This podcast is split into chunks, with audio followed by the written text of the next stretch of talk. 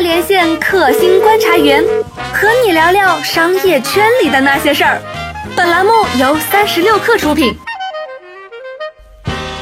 嗨，大家好，欢迎收听三十六氪出品的新商业观察。新商业观察是一档跟你聊新趋势、新热点以及一手资讯的音频栏目。我是三十六氪的深度报道主编杨轩。今天呢，我们想谈的话题是 iPhone 十年。我们邀请到了做了十年科技报道的徐涛，徐涛也是三十六氪驻硅谷的内容总监。徐涛你好，啊，杨轩你好，大家好。哎，徐涛，我不知道，就是因为你也做了十年的科技报道，我不知道在十年前你对 iPhone 这个事儿带来的改变的想法，跟今天现在现在回头再看啊，有什么呃很不一样的地方吗？当时我根本没有想到 iPhone 会带来这样的改变，因为 iPhone。它带来的是整个移动互联网的兴起，移动互联网又创造了一个非常大的生态系统，上面培养了非常多的创业者。但这些我是完全没有想到的，因为如果你站在那一个点上，你其实往前看，就往往历史之前看，你看到的是 Windows Phone。然后我当时也在用 Windows Phone，然后我以为手机的眼睛就会是在 Windows Phone 这条路径上面慢慢的往前演进，越来越好用。但其实 iPhone 就相当于是往上跳了一大截。所以谁也没有预料到说他会这样。也许乔布斯预料到了，也许硅谷的人预料到了，但我当时作为一个小记者，我完全是没有预料到的。呃，我当时印象特别深的是，当时有那个开发者说，呃，自己在 App Store 上，然后上传了某一个软件，然后可能每个月有几万美元的那个分成。当时我们都觉得，哇，好厉害，好羡慕。但现在回头想想，其实当时是 iPhone 的第一波红利，然后。当时那些程序员可能只满足于说我上传一个 app 获得几万元美元的收入，但事实上当时去做的话，到今天可能会变成一个非常伟大的公司。我觉得这可能是当时很多人没有想到的一个事儿吧。对，就在上面，其实你是可以进行一些商业模式的创新，就比方说我们国内的滴滴，国外的 Uber 或者 Airbnb 或者各种各样的在网上可以完成的事情。但是在十年前那个时候做这些事情会不会太早了？太早了，我觉得是挺早的。呃，我记得非常清楚，那时候应该是两千零九年或者是两千一零年，就相当于是 iPhone 推出已经是三四年了。那时候其实，在 iPhone 上，我想可能更多的还是游戏吧，就移动游戏，如个 Crash 之类的。哦，对对。但是当时在硅谷有一个特别厉害的创业公司，呃，叫做 Color，因为当时硅谷有一个非常呃著名的。短语叫做 slow mo，意思是什么呢？就是说，你的手机是可以给你提供 social 的功能、社交的功能，提供你的地理位置 local，还有它又具有有移动性。所以一旦有了这些数据的话，你可以做很多事情。所以 Color 这家公司，它就是想要利用这些 slow mo 的属性来进行照片的分享，以此收集照片后面的大数据，来做一些更深入一些的东西。现在好像这家公司不存在了，是吗？这家公司对不存在了。他当时是拿到了非常多的，就比方说红杉呀，很多硅谷最著名的投资人的投资，并且在 Palo Alto 的最中心的地段租下了一栋非常显赫的办公楼，一层就完全是供给大家瞻仰用的。但是现在已经不存在了。其中一种原因就是他说的这个概念是没有问题的，但是在那个时候，大数据、人工智能都还不具备。现在如果有这样一家公司存在的话，我觉得可能就有戏了。嗯，对，我还记得当时中国那个最开始基于 LBS 这个概念，然后拿到钱，然后就大奖这个概念呢，是一家叫大街网的公司。我记得我当时作为科技记者，觉得非常的迷惑，我不知道这家公司是干嘛的。但是我觉得这个 LBS 最后到今天肯定是成真了。但是我记得就是当时好像。我第一次特别强烈的感受到说，LBS 这个东西发挥出威力，是当时我去采访美团，然后美团的人跟我说说说说啊，其实我们现在在基于那个移动端的这个访问量还有承担量已经到了七成。我当时在写稿，我可能过了两个星期这稿才写完。我去跟他们再去再去 check 的时候，他他们就告诉我说说，哎，现在已经不是七成了，现在是八成了。嗯，所以就是数据涨得非常非常的快。对，我想作为记者，当时都有这样的困惑，因为当时你也写电商，我也关注过电商，所有的电商网站都说我们要向移动端来转移。对，但是当时一个想法就是说，那么小的屏幕。你翻这些那个产品翻得过来吗？多麻烦呀！还不如在电脑上面、网页上面这样子看。但现在几乎很多人都会在手机上面买东西吧？我觉得当时有一个特别有启发的是，我当时去跟支付宝的首席架构师白鸭去聊，他会认为说你在手机上会产生两种特别重要的行为，一种是逛的行为，就是说你看东西不再是那个 PC 上非常大的那个页面，然后你去看，你可能更希望刷刷手机，这样的话你你的操作更简单。另外一种他会认为说社交是一个特别强的会影响电商的这么一个东西。那事后我们现在看，其实就是逛的这个动作已经让电商领域产生了全新的独角兽，是 PC 时代没有的。就比如说，呃，蘑菇街，你其实就是刷一刷手机嘛，这个其实就是那个逛的动作。我当时还印象还很深刻的是说，当时一号店的人会认为说，就是大家都是用碎片化的时间去在那个这个移动端上去用它的 app，他会认为说这个会让很多轻决策的呃产品卖得很好。但我觉得现在。现在已经完全跨越了那个时代，就是说，你其实你在手机上很可能也是会买买一个几千块钱的那个吸尘器，对吧？嗯嗯，对，我想可能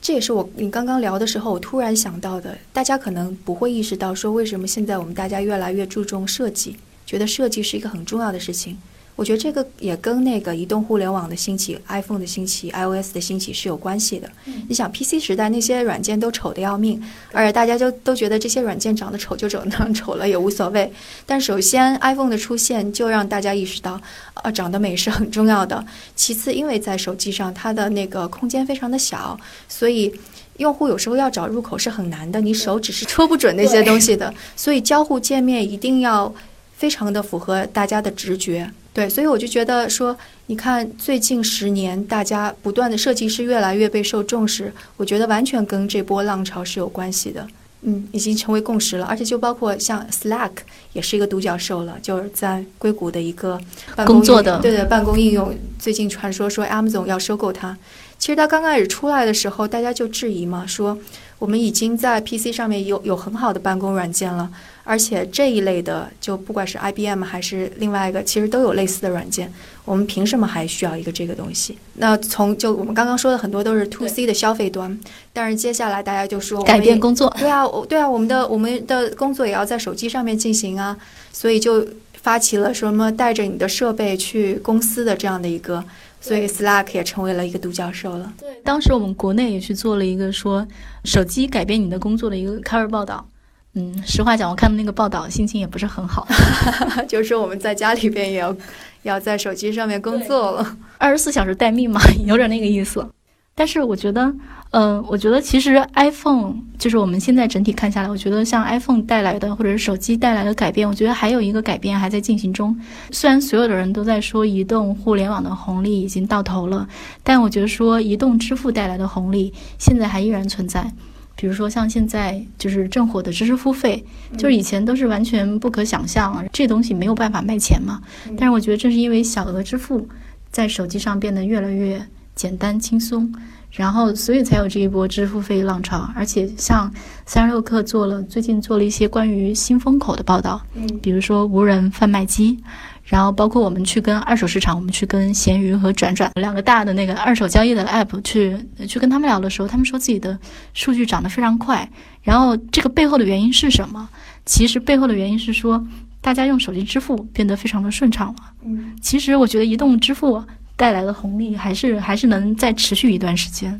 但是我想，可能这个也恰恰意味着苹果它的这个 iOS 或者 iTunes 或者 Apple Pay 的这个生态系统是遭到挑战的。因为当你说移动支付变得轻松的时候，你是在说中国，你说的是用微信支付，你说的是用支付宝支付。但是在美国，其实 Apple Pay 是完全没有被用起来的。所以你看，为什么今年就是前几个月会有微信跟 Apple 去掐架，说就是就不能够支付了？其实。就是在美国也有这种情况，这个情况是什么呢？就是在它苹果这个平台上面成长出了一些超级应用程序，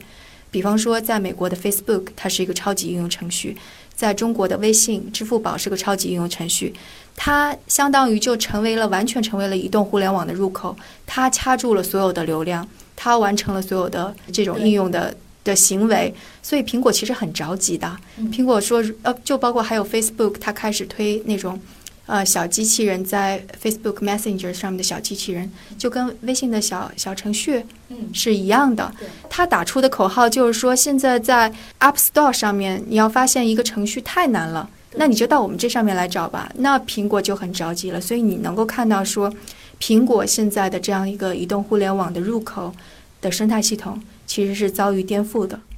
而且我我觉得，就是现在我们在国内谈的那个新一代的巨头，其实啊，就是绝大多数都是因为 iPhone 的出现。比如说，无论是美团、小米，因为小米其实也是学 iPhone 的硬件，然后滴滴。但是我觉得有一个特别重要的一家公司，它的出现其实跟 mobile 有关系，但是不是百分之百的关系，就是今日头条。其实这个东西其实跟人工智能的关系、跟大数据的关系要更强烈一点。嗯，对，我觉得它是移动互联网的再进化之后的一个产物，就它同时也是有刚刚我们具备的，对对对，它它知道你的 social 的这个图谱，它知道你是什么样的个性，它知道你是在哪里，然后它来给你推送东西，然后在在在大数据的基础上，其实这个也可以，就我们甚至可以是下一个论断，就是说以后 iPhone 或者移动互联网它无处不在，但下一个战场已经不是它的了，下一个战场是我们刚刚说到的人工智能。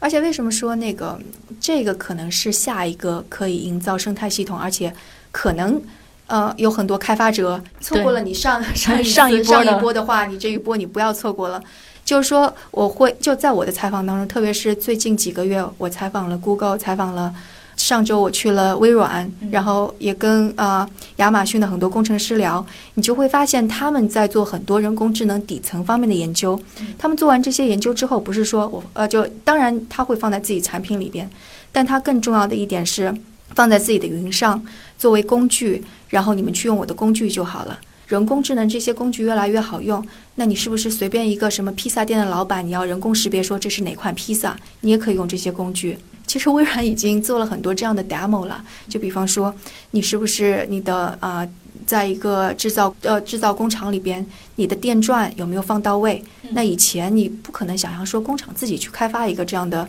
软件监督系统。那你现在用微软的这样的一些插件，人工智能插件，你可以智能的识别出来。我想这个生态系统是正在成长的，而且可能成为 iOS 这样的一个生态系统之后下一个环境。可能以后人工智能就是下一个移动互联网。过去这十年一直说大家都在找寻 the next big thing，对，那 AI 这的确就是这个风口了。而且我觉得最新的，包括像呃今日头条，除了今日头条之外，还有最新的快手，其实他们都是基于算法才获得那么那么快的爆炸式的成长。他们不仅仅是因为在手机端，因为如果是仅仅是基于 mobile，那以前的就比如说各种新闻客户端那个形态，它其实已经是一个 mobile 的形态了。但是 mobile 对这个东西的改变并没有那么的大。嗯，对，而且可能跟上一波我们说移动互联网这个浪潮不一样的是，移动互联网也许